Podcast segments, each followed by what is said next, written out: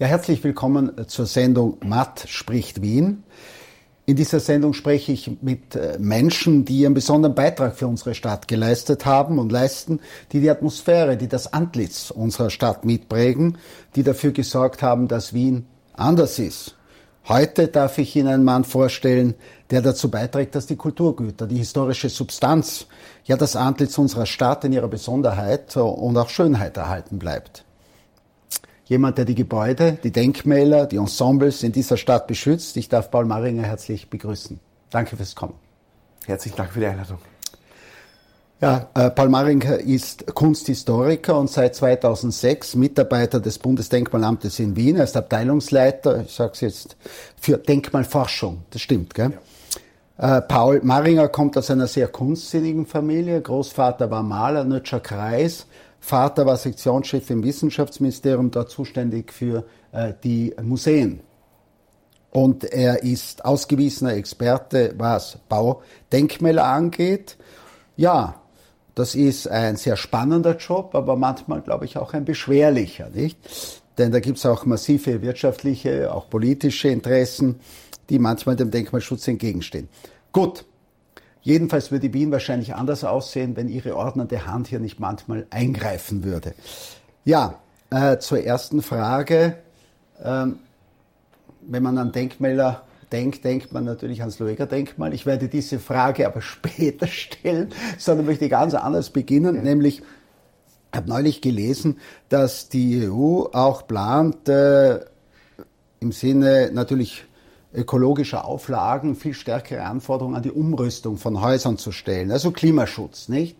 Und da fragt man sich, inwieweit äh, steht Klimaschutz im Konflikt eigentlich mit dem Denkmalschutz? Ja, ich denke zum Beispiel äh, gerade historische Fenster, ja, die äh, natürlich sehr schön sind, aber im Sinne einer energetischen Ertüchtigung äh, sozusagen dann oft ausgetauscht werden sollen aber den Charakter des Baudenkmals ja verändern. Wie sieht das aus? Klimaschutz, Konflikt mit Denkmalschutz?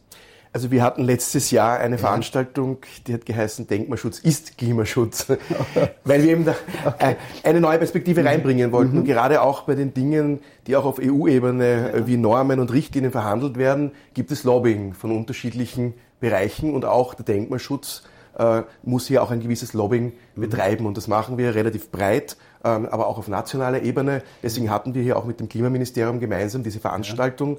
Ja. Äh, denn ich kann gewisse Standards, nicht äh, die gleichen Standards an den Neubau wie an den Altbau anlegen. Ich brauche eine ganzheitlichere Betrachtung. Weil wenn ich, ich, ich vergleiche es immer ja. ein bisschen mit dem Urwald. Mhm. Äh, wenn ich den Regenwald habe, da speichert wahnsinnig viel CO2. Alte Gebäude haben schon wahnsinnig viel Energie gespeichert, ähm, da ist schon wahnsinnig viel reingeflossen. Mhm. Und wenn ich die zerstöre, dann setzt das wieder genau diese Energie frei und es setzt wieder Energie frei, wenn ich wieder neue Gebäude errichte ja. mit neuen Materialien. Das heißt, ich muss diesen gesamten Kreislauf, äh, Umweltkreislauf betrachten. Äh, und ich muss auch betrachten, dass ich es mit viel natürlicheren Materialien, Sie haben es ja gerade erwähnt, ja. also da geht es ja auch, ähm, wenn ich jetzt der Holzkastenfenster habe, sind das natürliche Materialien, die natürlich hergestellt wurden ja. und die entsprechend auch länger halten, wenn ich sie natürlich auch entsprechend pflege. Das heißt, es geht um den richtigen Umgang Historische Baumaterialien äh, verlangen einen anderen Umgang. Ich habe bei den Altbauten oft viel dickere Wände. Das heißt, ich habe hier schon einmal eine Dämmung, die ich nicht noch künstlich aufbringen muss. Mhm. Äh, und dann sozusagen die ganze, äh, ich habe einen anderen ähm, auch Lufthaushalt, sozusagen einen anderen Austausch, wenn ich jetzt Holzfenster habe, als wenn ich jetzt eine total geschlossene, wenn ich jetzt Plastikfenster in einen historischen Bau einbaue. Ich muss mhm. die Physik äh, sozusagen das, der historischen Bausubstanz beachten. Mhm. Und ähm, ja, also kein Gegensatz, sondern ganz im Gegenteil, historische Bauten sind oft sehr umweltfreundlich, wenn man das auf einen längeren Zeitraum, glaube ich, betrachtet. Äh, vielleicht eine, eine Verständnisfrage. Äh, es heißt Denkmalschutz. Aber Denkmäler allein, es werden ja nicht nur Denkmäler allein geschützt, es wird ja auch äh, Bausubstanz geschützt, es wird Mobiles geschützt, es wird Ensemble geschützt. Was versteht man, ganz kurz gesagt, unter Denkmalschutz eigentlich? Und hat sich de, dieses äh, Verständnis, was Denkmalschutz ist und wofür er zuständig ist, auch geändert, verändert in all den Jahren, seit es Denkmalschutz gibt? Also das eine ist, glaube ich, die Kernfrage, was ist ein Denkmal, auf mhm. das Sie hinaus wollten. Ja. Das andere ist die Frage des Denkmalschutzgesetzes. Das Denkmalschutzgesetz gibt es erst seit 1923, also seit 100 Jahren. Mhm. Ähm, die Frage, was ist ein Denkmal, gibt es vor allem einen sehr intensiven Diskurs um 1900. Äh, Alois Riegel etwa in ja. Österreich, der das angestoßen hat. Das Historiker, ja. Mhm. Und ähm, das eine ist das Denkmal als Erinnerungsmal im engeren Sinne, aber Denkmal für uns, wir sagen auch im Plural dann Denkmale, äh, kann alles Mögliche sein. Der Alice Riegel hat gesagt, jeder kleine Papierzettel, äh, wo nur eine, mhm. eine kleine Notiz draufsteht, kann schon zu einem Kunstwerk werden, wenn es das letzte und damit auch zu einem Denkmal, wenn es das letzte seiner Art ist. Mhm. Weil ich anhand der Schrift habe ich dann sozusagen äh, auch diese, Schrift, diese künstlerische Gestaltung dieser Zeit als einziges Dokument. Das heißt, er hat den Denkmalbegriff wahnsinnig weit gefasst. Das heißt, es kann also alles theoretisch ein Denkmal sein. Bei uns in Österreich vom Gesetz her, wenn es von geschichtlich, künstlerisch und oder kultureller Bedeutung ist. Also nicht nur Denkmäler im engeren Sinne, sondern auch Gebäude, aber auch äh, Ensembles, ja, so das Erscheinungsbild eines Stadtviertels etwa, aber auch, und da komme ich zu den äh, Mobilien, ja, weil oft äh, haben wir das Gefühl, die Fassade eines Kaffeehauses wird geschützt, aber das Innere äh, wird total umgebaut und damit ist aber die Atmosphäre, der Charakter eigentlich des Denkmales zerstört. Äh, Gibt es da zu wenig Schutz, was Mobilien angeht? Und vielleicht eine zweite Frage, auch wenn ich an die Dächer der Häuser denke, da gibt es ja oft ganz hässliche Aufbauten wie so Krebsgeschwüre an historischen Gebäuden.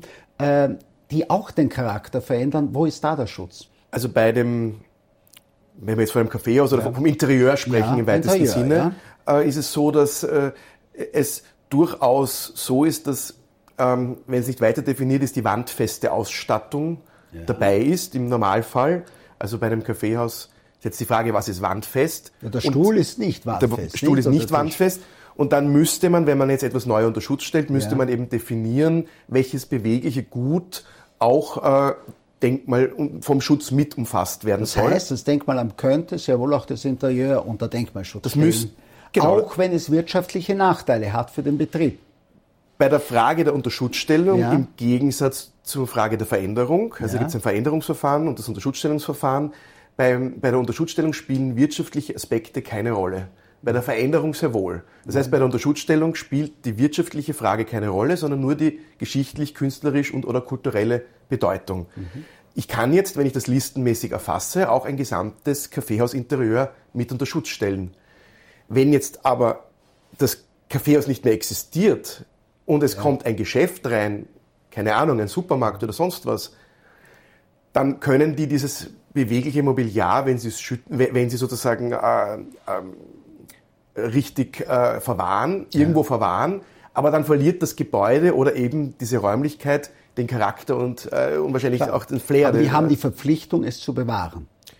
Ich glaube, es gibt ja am Graben das Geschäft Braun. Dort ist das, glaube ich, ja geschehen so. Nicht? Ja, also die Verpflichtung besteht dann schon. Mhm. Es können aber bewegliche äh, Teile auch verwahrt werden. Sie müssen dann nicht äh, immer vor Ort bleiben. Mhm. Das kann eben sozusagen auch im Sinne einer Veränderung eben ähm, dann festgelegt werden. Und wie schaut es mit den Aufbauten aus auf den Häusern? Die verändern ja auch zutiefst den Charakter eines historischen Gebäudes. Da hat sich einfach, ähm, ich glaube, so um, um, um das Jahr 1990 mhm. oder 90er, 2000er Jahre gab es einen riesigen Wandel und, äh, und auch einen enormen äh, Bauboom, wo äh, eine Aufstockung nach der anderen gekommen ist. Das waren aber oft halt auch Gebäude, die zwar möglicherweise in einer, Schutz, äh, möglicherweise in einer Schutzzone sich ja. befunden haben, mhm. aber nicht unbedingt äh, äh, unter Denkmalschutz gestanden sind. Das heißt, da hat sich wahnsinnig viel verändert, ähm, auch nicht immer zum Besten des Gebäudes. Würden die vom Ensembleschutz erfasst? Also würde ein Ensembleschutz verhindern, dass man solche Dachaufbauten macht? Vielleicht kurz, es ja. wird oft diese Schutzzone der Stadt Wien mit ja. dem Ensembleschutz verwechselt. Äh, ja, ja. Äh, der Ensembleschutz ist eigentlich ähm, im Denkmalschutzgesetz verankert. Das heißt, es ist ein Denkmalschutz, der ein Substanzschutz ist. Mhm. Das heißt, ähm, ich kann einen äh, Ortskern, so wie Grinzing beispielsweise, ja. als Ensemble unter Schutz stellen. Ähm, dann muss ich aber über jedes einzelne Gebäude absprechen, ob außen, innen oder in welchem Ausmaß es unter Schutz ja. steht. Dann ist es aber unter, unter Denkmalschutz. Mhm. Aber es gibt gleichzeitig auch die Schutzzone. Und die Schutzzone ähm, das ist oder, keine Agenda von Ihnen, sondern von der Stadt. Das ist von der Stadt, also ja. das ist eben äh, Ländersache sozusagen, äh, mhm. der ähm, Ortsbildschutz, wie mhm. er heißt. Äh, und der zielt aber nur auf die äußere Erscheinung und nicht auf die Substanz. Mhm. Wie wird man eigentlich Denkmalschützer? Sie sind Kunsthistoriker, ja? Was muss ein Denkmalschützer lernen? Was muss er können? Und vielleicht die Frage, ist man als Denkmalschützer nicht automatisch was die Lebenshaltung angeht, konservativ, weil man will ja bewahren. äh, gute Frage. Ähm, ich denke, ursprünglich waren sehr viele hauptsächlich Kunsthistoriker, Kunsthistorikerinnen äh, mhm. jetzt in dem Bereich. Wir haben natürlich auch ähm, Juristen, Juristinnen, mhm. äh, die unsere Verfahren führen, aber für die Betreuung von den Objekten und für die Frage, was ist ein Denkmal, sind es hauptsächlich Kunsthistoriker, Kunsthistorikerinnen, mhm. aber auch Architekten und Architektinnen. Ja. Ähm, und es ist ja nicht nur die Kunstgeschichte, Gott sei Dank, sondern es ist ein kulturhistorisches äh, Dokument, ein Denkmal. Eben deswegen auch geschichtlich, künstlerisch und kulturelle Bedeutung. Also da zählt jetzt nicht nur, ob es jetzt von einem ganz bedeutenden Architekt oder Architektin geschaffen wurde, sondern auch, ob es ein sozialgeschichtliches bedeutsames Denkmal zum mhm. Beispiel ist oder eine andere bedeutsame Geschichte hat. Ähm,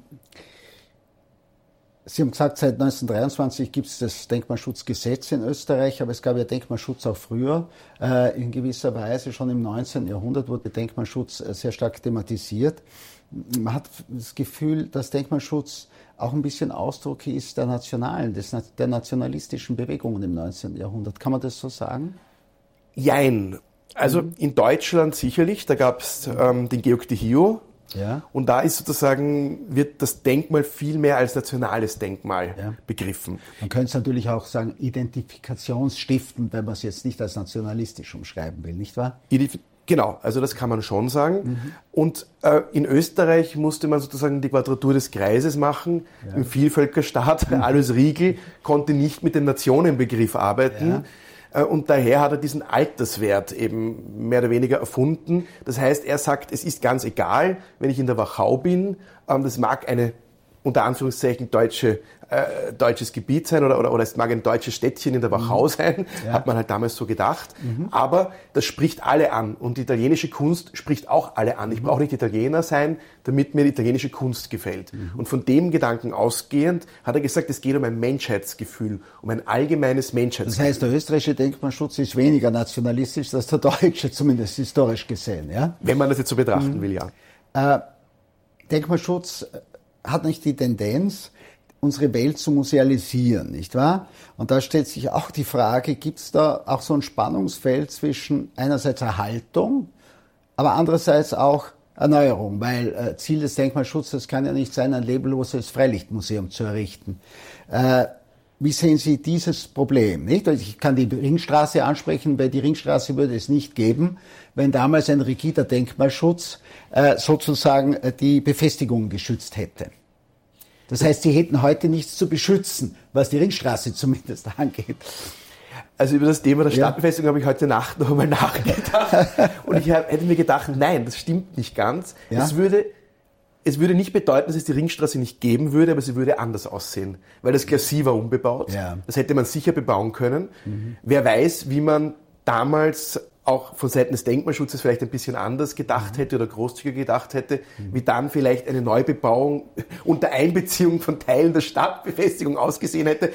Nicht, dass es es nicht gegeben hätte, die Ringstraße, sie würde aber anders aussehen. Das also wenn Sie damals Denkmalschützer gewesen wäre, würde die Ringstraße heute wahrscheinlich etwas anders aussehen. Äh, das weiß ich nicht, weil damals gab es noch nicht das Denkmalschutzgesetz. Damals okay. war die Behörde nur beratend tätig. Okay. Ähm, also nein, aber was ich sagen will ist, mhm. Ähm, Sie haben sie richtig angesprochen. Mhm. Ein lebloses Objekt, äh, mhm. das nicht bewohnt, das nicht äh, bespielt wird, bringt niemanden etwas, weil das bedeutet Verfall. Und äh, es mag zwar auch etwas Romantisches an einer Ruine sein, aber eine gesamte Ruinenlandschaft ja. will, glaube ich, niemand haben. Das heißt, es muss auch immer die Möglichkeit geben einer Veränderung. Bei uns nennt sich das Veränderung. Das mhm. heißt, eine äh, Adaptierung des Objekts äh, den äh, aktuellen ähm, Anforderungen deren mhm. Bewohnerinnen sozusagen äh, folgen. Nicht? Äh, und, und das wird schon berücksichtigt, das wird berücksichtigt. Äh, von der Behörde und von und, Ihnen. Genau, ja. aber das, es kann ja auch einmal, äh, es gibt ja auch das Alt-Neu, wo auch mhm. ein Neubau, äh, mhm. der qualitativ hochwertig ist. Mhm. Ähm, es kann ja auch wenn wir nochmal auf das äh, Beispiel der Dachgeschossausbauten ja. zurückkommen, es kann ja auch einmal eine künstlerische Intervention einmal etwas Bedeutsames sein und auch eine Bedeutung haben. Mhm. Aber das meiste ist halt leider bei den Dachgeschossausbauten Banalität. Ja, und sehr kommerziell natürlich, ja. klar. Äh, wie stehen Sie äh, etwa zu Projekten? Ich meine, äh, das Zentrum von Warschau wurde ja wieder errichtet nach dem Zweiten Weltkrieg, nach den Zerstörungen durch, die, durch Nazi-Deutschland. Äh, das Schloss äh, in Berlin das Stadtschloss wurde wieder errichtet, äh, die Frauenkirche in Dresden. Wie steht der Denkmalschutz zu solchen Maßnahmen? Und sind Sie bei sowas auch eingebunden, wenn sowas passiert? Also es ist vielleicht eine total spannende Frage, weil es ähm, zwei Aspekte beinhaltet. Ähm, es gab da eben gerade ähm, bei der Dresdner Frauenkirche, aber auch beim Berliner Schloss diese große Debatte um Rekonstruktion, ja oder nein. Mhm. Wir waren da, so wie ich es immer verstanden, in Österreich eigentlich der Meinung, Wiederaufbau nach einem Katastrophenfall, nach einem Brand, nach einem Krieg, äh, direkter also Wiederaufbau. Staatsoper, ja. Staatsoper, Stephansdom. Äh, die Gloriette, ja. äh, ja. wo die Hälfte gefehlt hat, mehr oder weniger. Das äh, ohne diese Rekonstruktion oder den Wiederaufbau mhm. gäbe es viele der Denkmale in dem Sinne nicht. Mhm. Äh, und dann würde Wien ganz anders aussehen. Und da hat man sich wirklich bemüht, das sofort wiederherzustellen. Und zwar alle haben wir da an einem Strang gezogen. Mhm. Da gab es ein, äh, gab's ein eigenes Komitee, mhm. äh, Wiederaufbaukomitee mit der Stadt Wien gemeinsam. Und da war sofort von vornherein das Bundesdenkmalamt eingebunden. Mhm. Und das ist klar. Also Aber, war ja. Ja, allerdings ist die Frage, äh, in Deutschland ist es ja 50 Jahre später. Und da stellt sich dann die Frage, allerdings muss man auch dem zugestehen, da stand die Denkmalpflege dem immer wahnsinnig kritisch. In den 90er Jahren diese Rekonstruktionsfragen wahnsinnig kritisch gegenüber. Ja. Allerdings muss man vielleicht auch fairerweise von der anderen Seite bedenken, da gab es einfach dieses Trauma, dieses mhm. Kriegstrauma, ähm, dann diese Wiedervereinigung. Mhm. Also da sind wahnsinnig viele Traumata mhm. äh, in Deutschland, im deutschen Volk, unter ja, Anführungszeichen, ja. wenn man so sagen will, mhm. äh, die hier aufgearbeitet werden mhm. mussten. Und für manche war das eine Heilung. Mhm. Äh, weil äh, die Dresdner Frauenkirche ja. war ein Mahnmal. Das hat die. DDR als Ma dieser Trümmerhaufen war Denkmal, war eingetragenes Denkmal als mhm. Mahnmal. Mhm. Und das kann man natürlich so auch sehen. Und vor dem Berliner Schloss ähm, ja. war der Palast der Republik. Das wäre ein eindeutiges Denkmal äh, der DDR gewesen. Und die DDR-Bürger, die waren dann nicht sehr froh, dass sie ihnen das auch noch weggenommen haben. Teile. Komm da kommen wir mal in eine total politische wie, Debatte. Wie ideologisch ja? ist Denkmalschutz? Und da sind wir gleich beim Lueger-Denkmal. Ja? Die äh, Frage, wie geht man mit so einem Denkmal, mit einer Persönlichkeit, mit Persönlichkeit um, die ja durchaus ihre Schattenseiten hat, ja, äh, gibt es so etwas wie böse Denkmäler? Und wie stehen Sie dazu? Wegräumen? Kontextualisieren? oder einfach stehen lassen. Wie steht der Denkmalschutz dazu? Wir sind vielleicht bei der Eingangsfrage, die ich nicht beantwortet habe, ja. zum Thema Konservare oder wie ja. konservativ ist der Denkmalpfleger, ja. ist die Denkmalpflegerin. Ähm, irgendwie, naja, äh, wir haben uns primär um den Denkmalschutz, um den Substanzschutz äh, zu kümmern und auch um den Erhalt historischer Objekte. Das sind dreidimensionale historische Quellen auch. Ein Baudenkmal kann auch eine historische Quelle sein. Mhm. Und äh, wir sind für die Bewahrung historischer Quellen bis zu einem gewissen Grad. Deswegen ist jetzt das Lueger-Denkmal auch eine historische Quelle, vielleicht bis zu einem gewissen Grad. Ähm, und wäre auch der Palast der Republik äh, äh ein, ein, ein, ein, ein, ein, zeithistorisches Denkmal. Ja. Und diese Dinge zu zerstören, ähm, sozusagen. Ähm, Oder ins Museum zu räumen? Also direkt nach 45, wenn man gewisse Dinge zerstört hat, ist das ganz klar. Ja. ja da braucht keiner drüber reden. Aber 50 Jahre später, wie es, ja, dann ist die Frage, Erhaltung, würde ich sagen, ja. Die Frage ist Kontextualisierung. Das mhm. ist das, wie kann die jetzige Gesellschaft weil auch der Denkmalschutz äh, schwebt ja nicht irgendwo im luftleeren Raum, sondern mhm. auch wir äh, müssen uns auch immer wieder unserer eigenen Stellung bewusst sein, müssen uns auch ähm, der aktuellen gesellschaftlichen, Entwi äh, aktuellen gesellschaftlichen Entwicklungen äh, Rechnung tragen sozusagen. Und wir müssen auch nicht alles in einer Demokratie ertragen müssen vielleicht. Mhm. Äh, und da hilft vielleicht die Kontextualisierung. Also sozusagen das Denkmal nach Möglichkeit als historisches Dokument zu erhalten. Und äh, da gab es ähm, ähm, eine interessante Tagung in Linz, verstörende Orte. Und mhm. die haben gesagt, äh, ähm, Kontextualisierung oder, oder künstlerische äh, Installationen im Permanent. Das heißt, ich könnte zum Beispiel mit einer künstlerischen äh, Intervention hier auch ein Zeichen setzen und äh, tausche es aber wieder durch eine neue Intervention aus. Das wurde aus. ja versucht, oder? Ja? Das wurde jetzt versucht, aber es gibt die Stimmen, die sagen, das muss ganz weg. Beziehungsweise es gehört ins Museum. Ja? Das ist natürlich jetzt die Frage bei so einem sehr ja. wahrscheinlich tonnenschweren Objekt, ob ich es ins Museum transferiere, gut, kann ich drüber nachdenken. Ähm, es sollte jedenfalls nicht zerstört werden. Und wenn es weg von dem Ort ist, bleibt trotzdem der Ort bestehen. Das ist so wie mit der Diskussion ums, um Hitlers Geburtshaus. Wenn man es wegreißt, der Ort bleibt trotzdem bestehen. Mhm. Und wenn dann eine Lehre dort ist, nutzt das auch niemandem was. Mhm. Und vielleicht geht es auch darum, das war ein bisschen so unser Argument immer, äh, aber das ist jetzt, es, es, muss eine breite, es muss einmal eine breite Debatte geführt werden. Wir sind eine von mehreren, sage ich mal, Stakeholdern wahrscheinlich in diesem Prozess, weil das Legedenkmal unter Denkmalschutz steht, sind wir auch zuständig.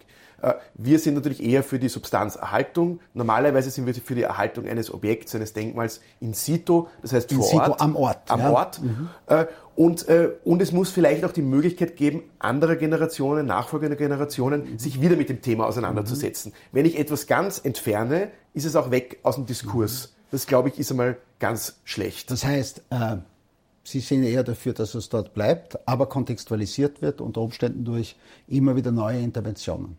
Das wäre eine Möglichkeit zum Beispiel.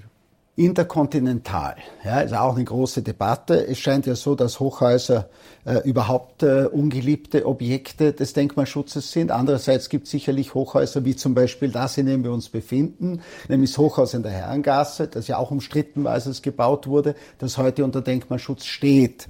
Wie sehen Sie äh, diese äh, Frage? Also Hochhäuser ein Albtraum für Denkmalschützer, beziehungsweise jetzt um konkret zu sein, interkontinental äh, wie beurteilen Sie dieses Projekt? Vielleicht darf ich nochmal aufs Hochhaus ja. in der Herren, ja. wo wir jetzt uns befinden, ja. zurückkommen. Äh, dass der erste Dihio, das heißt der erste Inventarband in Österreich, ist äh, in zwei Bänden 1933 entstanden. Da hat der Georg Dihio, der eben mhm. den, nachdem das benannt ist, dieses Inventarwerk, noch gelebt. 35 ist der zweite Band entstanden. Da hat er gerade nicht mehr gelebt. Und da, also im, beim ersten Band hat man mit Georg de Hio noch verhandelt, ja in Österreich gibt es noch keine Inventarwerke, deswegen möchten wir auch das 19. Jahrhundert mit umfassen. Und im zweiten Band, zwei Jahre später, war das, Herrn, äh, war das Hochhaus bereits gelistet im de Hio. Das heißt, Obwohl es eigentlich damals ja fast ein Neubau war, war nicht? Neubau. Das ist 29, 30, 31 entstanden. Und war also 35 schon im, im, im, im, Inventarwerk des Bundesdenkmalamtes zumindest gelistet. Das ist schon sehr bemerkenswert also es gibt nicht immer diese Diskrepanz zwischen ähm, Neubau und, äh, mhm. und Denkmalschutz als Bewahren. Das ist eine ganz eine spannende Story.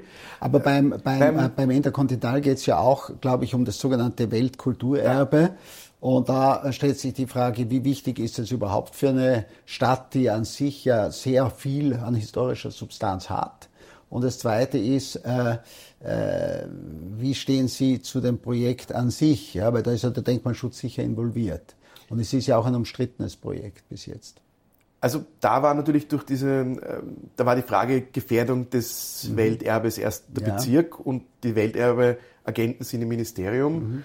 Und ich glaube, das war dann auch ein äh, Konflikt, der dann teilweise auch also ein sehr politisch, politisch ja. ausgetragen ja. wurde. Wir hatten hier eigentlich äh, ähm, keine Mitsprache in dem Sinn, weil wir nicht fürs Welterbe zuständig sind. Also da gibt's und das, was dort im Moment ist, ist kein Gegenstand des Denkmalschutzes. Auch nicht das Interkontinental Hotel, das ja ein Bau der 60er Jahre, glaube ich, auch ein relevanter Bau der 60er Jahre ist.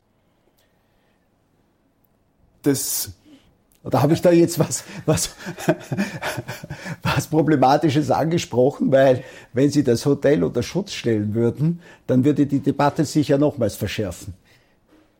Das ist möglich, aber ich finde jetzt bei einer Debatte, äh, ich weiß nicht wie lang zu schweigen und jetzt zu sagen, wir stellen es unter Denkmalschutz, ja. ist eigentlich auch nicht möglich. Ja. Ganz klar ist schon, aber das muss ich jetzt auch dazu sagen, weil wir uns ja auch, äh, mhm. also wir haben ja heuer 100 Jahre Denkmalschutzgesetz mhm. und einer unserer Schwerpunkte ist auch die Frage der Nachkriegsmoderne mhm. und äh, da tut sich natürlich wahnsinnig viel und die Beurteilungen äh, verändern sich natürlich auch. Je mehr man kennt aus der ja. Zeitstellung, je mehr man über die Objekte weiß, desto bedeutsamer könnten sie werden. Das könnte ja so sein, wenn es sich noch lange hinzieht, äh, dass in zehn Jahren äh, das Interkontinental unter Denkmalschutz gestellt würde. Also weiß ich nicht, wenn es jetzt noch 20 Jahre ste okay, stehen bleibt, dann, dann kann ich das okay. nicht mehr garantieren. Aber Gut, aber da sind, wir ja, da sind wir ja schon in Bereichen, wo der Denkmalschutz, wo man sieht, wie stark der Denkmalschutz natürlich auch äh, politischen und wirtschaftlichen Interessen ausgeliefert ist, äh, wie unabhängig ist Ihr Amt und wie politisch ist Ihr Amt. Kann dem, Denkmalamt, kann dem Denkmalamt eine Weisung gegeben werden, zum Beispiel vom Ministerium, zuständigen Ministerium, letztlich von der Politik. Also theoretisch gibt es diese. Weisungsmöglichkeit, glaube ich. Ja. Müsste es eigentlich geben, meiner, meiner, Ansicht nach. Ich bin kein Jurist. Haben Sie jemals eine Weisung bekommen? Ich habe nie eine Weisung bekommen. Keine Weisung, nein. Ähm, und äh, äh, auch äh, die Politik gibt eigentlich auch keine Weisungen, mhm. weil es immer ein Konfliktfeld ist. Es gibt meistens Bürger, Bürgerinnen, besorgte Bürger, Bürgerinnen und es gibt Eigentümer, Eigentümerinnen. Mhm. Und unsere Entscheidung ist deswegen, bin ich davon überzeugt, sehr objektiv und wir legen unsere Entscheidungen, sind auch immer bereit, unsere Entscheidungen offen darzulegen, mhm. weil äh, es kann nicht anders sein, weil es wird immer jemanden geben, sei es die eine Seite oder die andere Seite, ähm, die anderer Meinung ist. Und daher, das trägt natürlich, je mehr Druck von beiden Seiten kommt, sage ich immer, desto objektiver äh, muss natürlich unsere Entscheidung und desto, äh, sagen wir nicht nur objektiver, objektiver ist, ist ja, aber desto ähm, besser begründet äh, muss es auch mhm. werden und das tun wir auch regelmäßig in solchen Fällen. Dass wir das einfach heißt, unsere Sie scheuen sich gar nicht so sehr vor dem Druck, der von außen kommt, sondern es äh spornt Sie nur an, Ihre Arbeit besser abzusichern. Kann man das der, der, Druck, ist, der ja. Druck ist ja täglich da ja. und zwar in jedem Fall. Und mhm. manche Fälle, mhm. äh, sage ich einmal, äh, kommen dann einmal vielleicht irgendwie mhm. äh, in die Medien und andere kommen nicht in die Medien.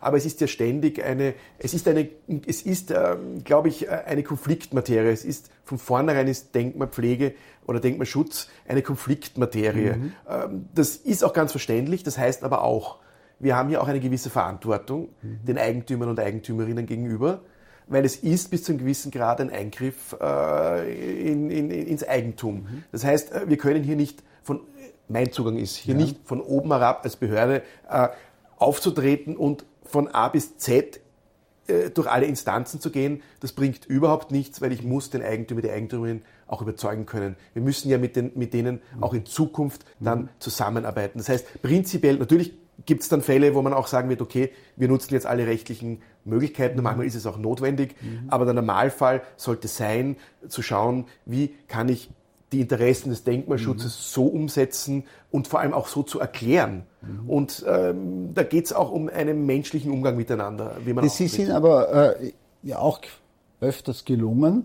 Und gibt es so etwas wie den größten Erfolg in, in Ihrer Karriere? Ja, was Sie, also auch ein Projekt, auf das Sie sehr stolz sind, weil es eben so gut umgesetzt werden konnte und auch der Erhaltung von Bausubstanzensembles in dieser Stadt dient. Vielleicht könnten Sie da eines erwähnen, jetzt gerade in Wien. Also in Wien ist es ja. sicherlich ähm, das Ensemble Grinzing, ja. wo also alle geglaubt haben, um also Ortskern Grinzing, ja. wo alle geglaubt haben, um Gottes Willen, das wird nie funktionieren und die werden alle dagegen sein und die werden alle bis in die Instanz gehen und ich weiß nicht was alles. Mhm. Ähm, Im Endeffekt, ähm, es war öfters, weiß nicht, was sagen darf, in der Kronenzeitung ja, ja. Artikel oder zumindest gab es immer wieder mediale Berichterstattungen äh, über, ähm, über das Ensemble Grinzing.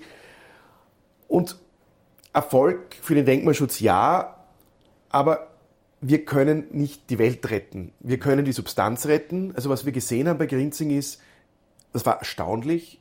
In diesen, glaube ich, 80 Objekten, die ja. wir besichtigt haben, waren fast überall frühneuzeitliche Keller da. Das heißt, dieses alte Hauerdorf mit diesen ja. frühneuzeitlichen Kellern ist in der Bausubstanz im Keller vorhanden, teilweise im Mauerwerk. Mhm. Aber ich kann wir schützen das materielle und nicht das immaterielle Erbe. Ja. Ich kann zwar sozusagen das Ensemble schützen und das ist uns gut gelungen und zwar viel Verständnis da auch von den Eigentümern und Eigentümerinnen. Damit bleibt eigentlich der ja. dörfliche Charakter erhalten. Bleibt erhalten. Nicht, weil man kann nichts draufbauen, mhm. man kann es nicht abreißen, aber äh, verändern kann man es doch. Verändern kann man es. Äh, vielleicht noch einen Nachsatz, ja. äh, mhm. was ich total spannend finde beim Ensemble. Mhm das funktioniert immer gut, diese Ensemble im Normalfall. Wir hatten ja. noch einen anderen Fall, was nicht gut funktioniert hat, deswegen haben wir das alles nochmal äh, evaluiert ja. und dann neu aufgesetzt. Äh, es funktioniert gut, wenn man mit den Leuten spricht und es hat eine psychologische Wirkung, wenn ich mir nicht einen oder eine rauspick Ja. und sage, ja, ihr Haus wollen wir jetzt unter Schutz stellen, keine Ahnung, nicht? Äh, sondern wenn man sagt, alle sind betroffen. Und wenn es auch, wenn auch der Nachbar gewisse, gewisse Auflagen hat, wenn alle dieselben Auflagen haben, trägt es zu einem Ambiente und zu einer, zu einer, Le zu einer äh, Lebensqualität Ja. für alle bei. Und dann Und gehen die Leute aber, leichter mit. Hängt aber sehr stark, da, also da sind Sie ja sehr persönlich, sehr im Einsatz und ich glaube, da muss man sehr viele Gespräche führen, damit es dann auch positiv äh, endet, nicht? Also ist es eigentlich sehr zeitaufwendig, äh, so ein, so ein Projekt. Ja, man, man muss sich auch vieles anhören. Ja. Und ich höre mir auch vieles an, aber das ist ja nicht gegen mich persönlich dann die Kritik. Und äh, wenn Also man Watschen haben es noch keine gekriegt. Watschen wir noch keine kriegt, ich glaube nicht einmal angedroht. Okay. Na, aber kommen wir vielleicht zu einem Projekt, wo Sie sagen, das ist nicht gelungen. Oder eines, äh, von dem Sie sagen, das ist zurzeit sehr umstritten, wo Sie, wo Sie im Einsatz sind. Ja? Ähm, Sie haben vorher gesagt, das ein Ensembleprojekt ist nicht äh, so verlaufen. Da haben Sie viel gelernt. Was war das? Um was ist es da gegangen? Also dieses berühmte Ensemble ähm, war Hallstatt, das Ja. sozusagen dann durch alle Medien gegangen ist. Ja. Mhm. Und von dem haben wir gelernt. Und das muss man auch sagen, es kann auch mal was, kann auch mal was nicht funktionieren. Aber dafür evaluiert man es und schaut, wie stellen wir diesen Prozess neu auf. Und das Neuaufstellen war, dass wir einfach äh, mit Informationsveranstaltungen Mhm. und mit vielen Gesprächen und ein offenes und transparentes Verfahren zu führen und eben nicht von oben herab. Das hat geholfen. Und, und äh, was ist ihm zurzeit besonders umstritten oder woran arbeiten Sie zurzeit, wo Sie sagen, da muss man wirklich was tun? Es sind vielleicht mehrere Bereiche, vor allem Ja. wir haben, also es ist eigentlich meinen Kolleginnen und Kollegen in Wien gut gelungen, Mhm. also von der Abteilung Wien, äh, Landeskonservatorat, äh, um 1910 herum, äh, pardon, um 2010 herum Ja. oder bis 2010 so die Highlights der Nachkriegsmoderne unter Denkmalschutz zu stellen. Das ist Ihnen ja auch gelungen. Hier haben wir äh, die Werkpunktssiedlung, also Zwischenkriegszeit, ist geschützt worden. Aber ich sehe auch hier, auch Zwischenkriegszeit, die Villa Retzig, auch in äh, Hitzing. Ja. Und vielleicht ein Gebäude der, der, der Nachkriegszeit. Was ist da in letzter Zeit in Wien äh, wirklich geschützt worden, wo Sie vielleicht stolz drauf sind auch? Also schon länger geschützt, zum Ja. Beispiel das ähm, Philips-Haus, das Ja. jetzt Phil's Place Ja. heißt. Ähm, Westbahnhof? Ähm, der auch, Westbahnhof ist Ja. auch gelungen. Ja. Natürlich, da ist wieder das Manko, wir haben keinen äh, Umgebungsschutz, keinen wirklichen. Das heißt, man kann rundherum bauen, was man will, aber zumindest ist der Bahnhof erhalten geblieben. Und andere Bahnhöfe sind, muss man auch dazu sagen, sang- und klanglos verschwunden, wie der Südbahnhof. Da hat kein Hahn danach gekräht. Und da braucht es eben auch äh, eine gewisse äh, breitere Öffentlichkeit, die sich interessiert. Deswegen ist uns auch wichtig, es braucht auch andere Institutionen. Das heißt, der Anstoß kommt auch, auch oft von außen, dass Leute sagen, das ist uns wichtig und dann sagt das Denkmalamt, das schauen wir uns an. Das Also quasi ein Aufruf jetzt auch an die Zuseherinnen und Zuseher, sich bei Ihnen zu melden. bitte nicht uns zu überschwemmen. Nein, aber es kommen immer wieder, äh, sei es von Bürgerinitiativen, sei es von einzelnen Personen, Anfragen, steht was unter Schutz oder ist etwas schutzwürdig und das wird auch behandelt und auch angeschaut. Und vieles ist dann schon, wo wir schon wissen, aha, keine Ahnung, das ist dieses und jenes Gebäude, das gerade irgendwie äh, in einer kritischen Situation sich befindet. Aber man muss auch fairerweise dazu sagen, nicht alles ist äh, denkmalschutzwürdig. Ja, ein wichtiges Gebäude, das das Denkmalamt ja auch geschützt hat, ist das Gartenbaukino. Glaube ich, wenn man sich das Interieur auch hier anschaut, ist das ja wunderschön, nicht? Und es ist noch als Kino sogar in Betrieb. Äh, ja, da sieht man, es geht eben nicht nur um das Äußere, sondern auch um das Innere. Ähm, besonders gelungenes Beispiel. Ich denke schon, dass das ein sehr gelungenes Beispiel ist. äh, Und äh, das ist auch etwas ähm, im weitesten Sinne, vielleicht auch im Vergleich jetzt zum Ortsbildschutz der Stadt Wien, ist Ja. eben der Denkmalschutz Substanzschutz und eben auch ein Schutz des Inneren. Und so können eben auch ganze Interieurs geschützt werden. Und im Idealfall deckt sich dann auch äh, die neue, äh, und in dem Fall eben ist es ja weiter auch als Kino genutzt, sozusagen, äh, wenn die Nutzung dann auch konform geht mit der Erhaltung des Inneren, ist es natürlich äh, ein ähm, Best-Practice-Beispiel dann im Endeffekt. Also das ist ja ein Beispiel, wo sagen wir Denkmalschutz und Kulturförderung sozusagen gemeinsam marschieren und dadurch wird es eigentlich ideal gelöst, nämlich Nutzung bleibt, aber auch die Substanz bleibt. Ich glaube, Da- das ist ganz wichtig. Hier. da haben wir jetzt eben Ja. letztens ein sehr schönes Beispiel, Ja. die Wohnung von Schütteli-Hotzky, Ja. ähm, die ähm, wir unter Schutz gestellt haben. Und das, äh, eine Wohnung zu schützen ist natürlich auch schwierig. Wenn jetzt irgendjemand da drinnen wohnt, wo man nie mehr wieder reinkommt, macht das ja alles ich sage mal, relativ äh, begrenzten Sinn, äh, ja. ohne jetzt meiner Behörde da widersprechen ja. zu wollen. Ja. Und, da, und da ist jetzt das Schütteli-Hotzki-Zentrum drinnen. Mhm. Und das ist wirklich äh, auch wieder eine Win-Win-Situation mhm. für alle Beteiligten. Mhm. Und da ist was entstanden, was keiner vorher so wirklich gesehen hat. Wir waren uns nicht sicher, naja, können wir eine Wohnung schützen mit dem Interieur oder mhm. geht das überhaupt? Und es ist sogar jetzt noch einmal wieder bis zu einem gewissen Grad rekonstruiert worden. Und es ist jetzt sozusagen in einem, in einem wieder, wieder in einem authentischeren mhm. Zustand, als es zuletzt als es war. war. Also das, muss man also das wäre ein tolles Beispiel für gelungenen Denkmalschutz ja. in Wien. Vielleicht, äh, wie ist die Situation des Denkmalschutzes in Wien überhaupt? Wenn Sie das jetzt vergleichen mit anderen großen Metropolen, äh, ist es in den letzten Jahren gut gelaufen? Äh, oder gibt es da auch Dinge, die man diskutieren muss. Ich komme vielleicht jetzt zu einem Vorhalt, den ich habe, nämlich die sehr viele historistisch, also Häuser aus der Zeit des Historismus werden ja abgerissen. Äh, ja. Also jetzt, wir haben ja jetzt Gott sei Dank in Wien nicht nur den Denkmalschutz, sondern eben auch den Ortsbildschutz, ja. also die Schutzzonen der Stadt Wien. Und die sind ja jetzt auf, ausgeweitet worden als Gebäude vor 45. Mhm. Äh, und damit haben wir schon einmal einen prinzipiellen mhm. Schutz auch für die historistischen Bauten. Und ich glaube, wenn das nicht wäre, würde Wien vielleicht auch anders aussehen. Also es Aber ist was getan worden. Es ist auch von der Stadt Wien hier, glaube ich, mhm. viel getan worden in letzter mhm. Zeit. Äh, und wir waren halt immer bemüht, die bedeutendsten Objekte, mhm. die eben auch im Inneren bedeutsam sind, die von ihrer Geschichte her bedeutsam sind. Wir haben natürlich den Vorteil in Wien, dass wir wahnsinnig viele historistische äh, Bauten haben, äh, im Vergleich jetzt zu deutschen mhm. Städten etwa, mhm. nicht, wo viel zerstört worden ist. Und das ist, glaube ich, schon ein Schatz und ein Kulturgut, das schon allgemein, glaube ich, anerkannt ist. Und ich glaube auch, die Wohnqualität in diesen Bauten äh, ist auch äh, sehr gefragt. Wobei man sagen muss, abgerissen es ja deswegen, weil die Leute, die diese Häuser kaufen, damit keine Renditen erzielen können, weil sie unter äh, verstärktem Mieterschutz stehen und dann reißt man es lieber weg und baut was Neues, weil man freie Mieten verlangen kann. Äh, da sieht man, dass Denkmalschutz äh, eben viel weiter greifen, greift als nur äh, der reine Denkmalschutz, äh, nämlich auch mit rechtlichen Regelungen zu tun hat. Was könnte man da machen? Also natürlich, wenn jetzt etwas unter Denkmalschutz steht, ist es ein stärkerer Schutz ja. Äh, und kann sicher nicht so leicht abgerissen mhm. werden, ein Objekt. Ähm, ich glaube, es braucht auch äh, einer öffentlichen Wahrnehmung und ich glaube auch in der Bevölkerung hat sich da wahnsinnig viel getan und es gibt ja auch Bürgerinitiativen und, und alles Mögliche. Sozusagen auch, die, wenn die Öffentlichkeit da hier die Meinung stärker vertritt, dass das erhaltenswert ist, ist das sicherlich auch schon einmal eine erste Schutzstufe bis zu einem gewissen Grad. Also da muss dann der Gesetzgeber reagieren. Musste dann der Gesetzgeber vielleicht nochmal reagieren. Das ist ja in Wien jetzt bis zu einem gewissen Grad geschehen, dass das ja. noch einmal an der Schraube gedreht wurde ja. beim ähm, Ortsbildschutz, was mhm. sehr erfreulich ist. Mhm. Ähm, beim Denkmalschutz könnte man sich natürlich auch überlegen, gibt es noch äh, intakte Ensembles, auch des mhm. Historismus, die man vielleicht noch unter Schutz mhm. stellen würde, weiß ich nicht. Äh, und auch da wird man vermehrt darauf schauen müssen. Das ist prinzipiell vielleicht äh, noch einmal allgemein zur Frage, was steht unter Denkmalschutz.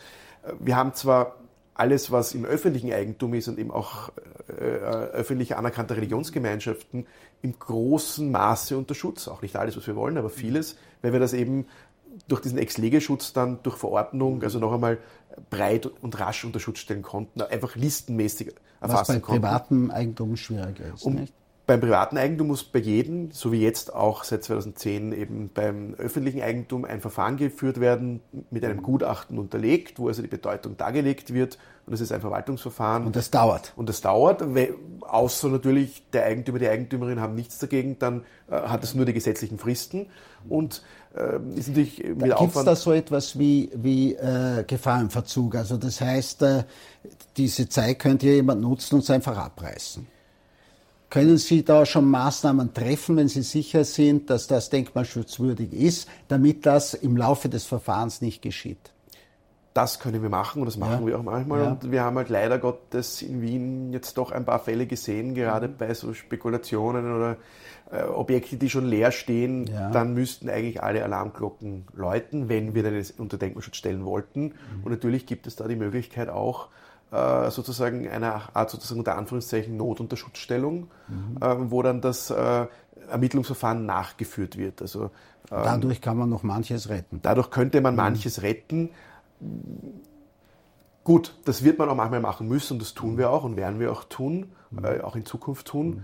Aber natürlich ist äh, der Schutz, äh, der zielgerichtet ist, wo man planmäßig vorgeht, mhm. wo eben ein Objekt noch nicht gefährdet ist, das sind so das die Herausforderungen. Und es werden auch die Herausforderungen bei den Denkmalen, weil Sie es vorher angesprochen haben, der jüngeren Moderne ja. sein, der Nachkriegsmoderne, der 60er, 70er. Mhm. Wir kommen jetzt schon, wir hatten jetzt gerade in Weimar ein Symposium, ja. äh, gab es ein Symposium auf der Uni, Bauhaus-Uni Weimar zum Thema Postmoderne. Mhm. Also wir sind da ja auch mit dem Haashaus eher ein Vorreiter, mhm. aber und auch mit den Geschäftseinbauten, die ja. ganzen Geschäfte, weil wir vorher über Interieurs ja. gesprochen mhm. haben, die ganzen äh, Geschäfte von Hollein äh, im ersten Bezirk stehen unter Denkmalschutz. Mhm. Wäre das nicht der Fall, äh, würde es ja, das Rette gar nicht mehr geben. Das hätte man schon fünfmal umgebaut, mhm. weil man da größere Auslagenflächen braucht, mhm. weil das natürlich für ein Geschäft schwierig ist mit den mhm. kleinen Auslagen, auch wenn es eine Ikone äh, der Nachkriegsmoderne ist. Auch die jüngere Vergangenheit äh, bedarf des Schutzes damit was heute Gegenwart ist, auch als Geschichte dann noch